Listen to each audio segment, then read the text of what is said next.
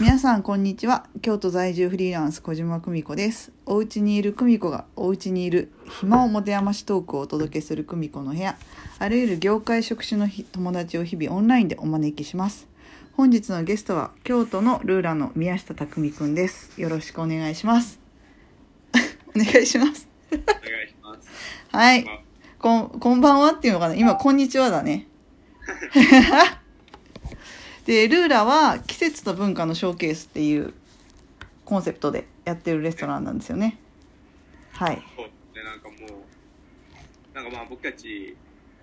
半分日本じゃないようなことを京都でしてて、はいはいはい。まあ、みんな、スタッフも半分ぐらい、まあ、ほぼほぼみんな海外帰りで、うん。英語を、まあ、普通にこう日常としてうん。喋ってたバックグラウンドを持ってって、うんうん、うん。まあ、当然。なんか、日本ではやっぱこう、未だに受け入れづらいタトゥーとかもみんな入ってたり とか、まあ感覚的に、あんまりこう、日本らしくないってことだけど、うんうんまあ、京都だと、なんか、こう、しっかりと日本の文化っていうのを自分たちなりに解釈したものをうんうん発信できる場所かなと思ってうん。う、ん。今が7人自分たち入れて、こう、働いてるメンバーがルーラに行って、誰一人京都出身者がいないんですよ。なんか、12席しかないよね。カウンターそうの。ね、12席を時間に分けて5時半と8時半で一斉にスタートをしてて、そうだ。で、7人のスタッフがもてなすっていう。そうですねいやーでちょっとさっきちらっと喋ってたのが、まあ、今、まあ、今4月3日なんだけれども、はい4月2日時点で結構いろんなレストランがあの、まあ、きしばらく休業しますみたいなはい流れになっている中でルーラはどういう選択肢というかどういう考えでやっている感じなんですかなんか一応とりあえず僕たちの中で、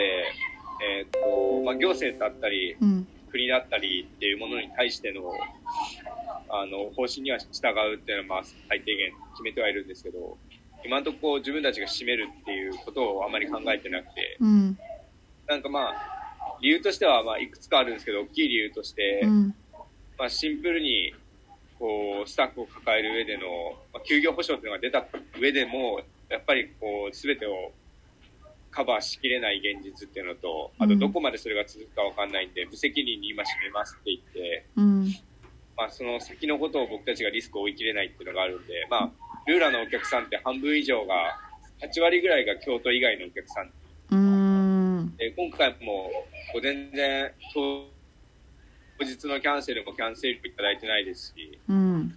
あキャンセル料りなるべくこうもらってないんだまあコロナの時はもう基本断り、まあその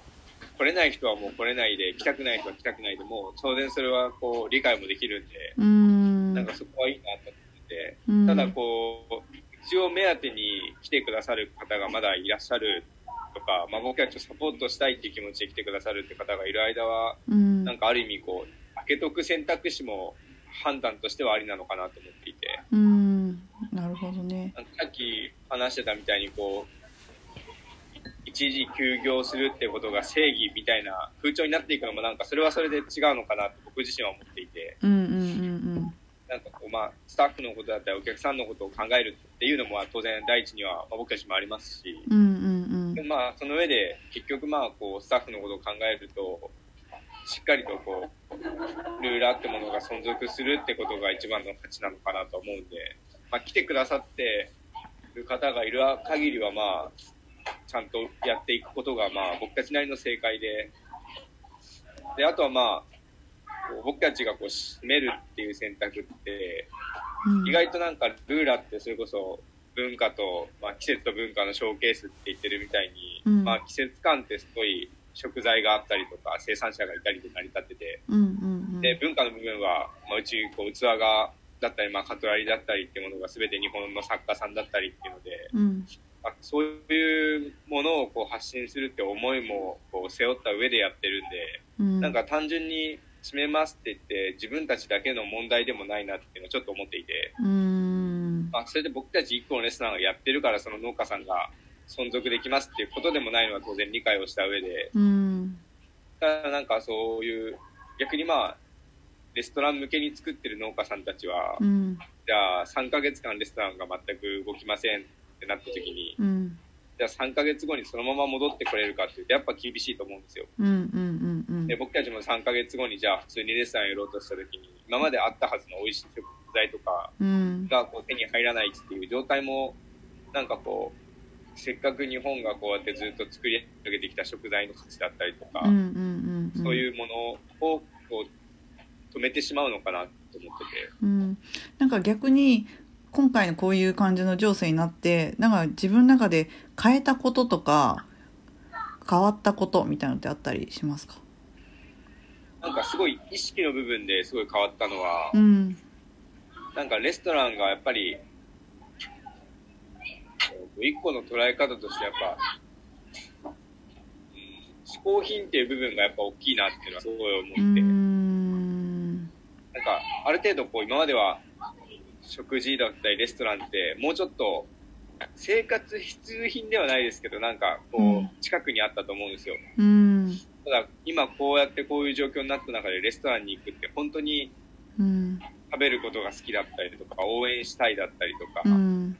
そういう思いがもっと強くなってきてると思ってて、うんでもなんかその思いって多分、こう、コロナがある程度収まった後も、うんが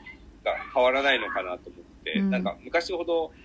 変にこうカジュアルにレストランに行こうみたいな感じの流れには意外となんない可能性もあると思って、うん、なんか自分なりにその匠くんの話聞いてて思ったのはあのなんか面白かったのは時々インスタであの、まあ、全然共通の知り合い私だけ知ってて多分匠くんは知らない子が何人かルーラに行っててはでいそのうちの一人がなんかインスタのその一言が「世界の車窓から」をはいはい。リアルで体験したようなあの時間でしたって書いてる子がいて、はいでなんか一個思ったのは今日実はその全然違うコーヒー屋さんの友達と喋ってたら、まあ、旅行はしばらくなくなるでしょうみたいな国境をまたいだ旅行っていうのは結構リスクが高いからなくなるけどでももしかしたらじゃあ国境を越えるのはちょっとリスク高いけどまだルーラーに行ったらそういった世界の車窓からっていうようなあの表現をした友達もいるからそうそうちょっとした異文化だったりとかちょっとしたなんかすごい文化的な体験をするなんか旅行のミニ版みたいなのを体験できるよっていう方向にまあ言ったらニーズあるかもなって思った。なんかいつも僕も、こう、お店が一斉にスタートして、その始まる時に、まあ、ルーラってものってことの説明をいつも5分ぐらいしてて、うんうんうんで、ルーラのロゴって、まあルーラって LURRA って書いて、うんうん右上にちっちゃい丸を毎回つけてて、うんうんうんうんなんかその丸ってこう別に文字ではないというか、うんうんたうんまにこう、会社名とか、何々、事業者名とか入れようとすると入らないんですけど、うんうんうんなんかその丸ってすごい僕たちの中で大きい意味を持ってて、うんうんうんなんかその、ルーラが地球って意味なんで、その対比の月っていうことと、なんかもっと大きい意味としては、なんかルーラっていう座標から旅をしてもらいたいっていうのがすごいうんうん自分たちもあって、うんうんなんかせっかくこういろんな国を働いてきて、まあ、スタッフがいろんなバックグラウンドを持ってて、うんまあ、日本で京都っていう街にこう集まって、うんなんか京都を選んだ理由は本当にこう多文化をちゃんと受け入れてきた街で、うんなんかそれに対して発展性の持ちながらちゃんと価値をつけていけれる街っていうのが大きくて、なんか、そう思うと本当に京都っていう街から世界を感じるって、意外となんか、うんびっくりくる表現なのかなと思うって、ん私なんかた最低一人なんかワーホリの人いら入れてるよねそうですね、毎回絶対英語圏のスタッフは入ってって、うん確かにいやだからなんか今こういう状況になったからもういろんな人と毎晩実は喋っててあのオはいンライン上で。でもう思ったのがあの全然やっぱり人と会うためだけの居酒屋ってそんなにいらないのかなってああ、そうですね。そうだってこういう状況にならなかったらこんなにみんなと Zoom とかあのメッセンジャーとかハンガウトでしゃべオンラインで喋ることなかったからもうこれコロナで結構強制的になったからでもこれをするためにみんなじゃあ飲みましょうみたいな挨拶みたいな社交辞令で飲食店行ってたけど別にその飲食店行かなくてもこれで喋れるじゃんみたいな。そうですね。なんかそう飲食店のある価値観のは全然変わってくると思うんですけど、うんなんかまあルーラは逆にそこで、なんか、希望があるなって思うのは、ルーラって食事だけど体験っていう部分がすごく大きくて、うんうんうんなんか食べることでいろんなものを、こう五感をちゃんと感じて使ってうんうん楽しめるっていうところがすごいあるなと思ってて、そうっすさっきねさ旅行をするみたいな感じで、まあ、時間で言うと3時間ですけど、うんうんうなんんか3時間に対してのすごい情報量がすごい詰まってるというか、うん確かにいやーということでではそろそろはい、これ10分ぐらいの番組なのでそろそろ時間なのでじゃあたくみくんに今日の一言お願いしますあえ宣伝でもいいよ宣伝でもいやなんかもう本当にすごいポジティブに思うのは、うん来年の花見がめちゃくちゃ盛り上がるだろうな、確かにみんなでめっちゃ乾杯しようっていう感じで今、はまあ、い、なんかもうん、う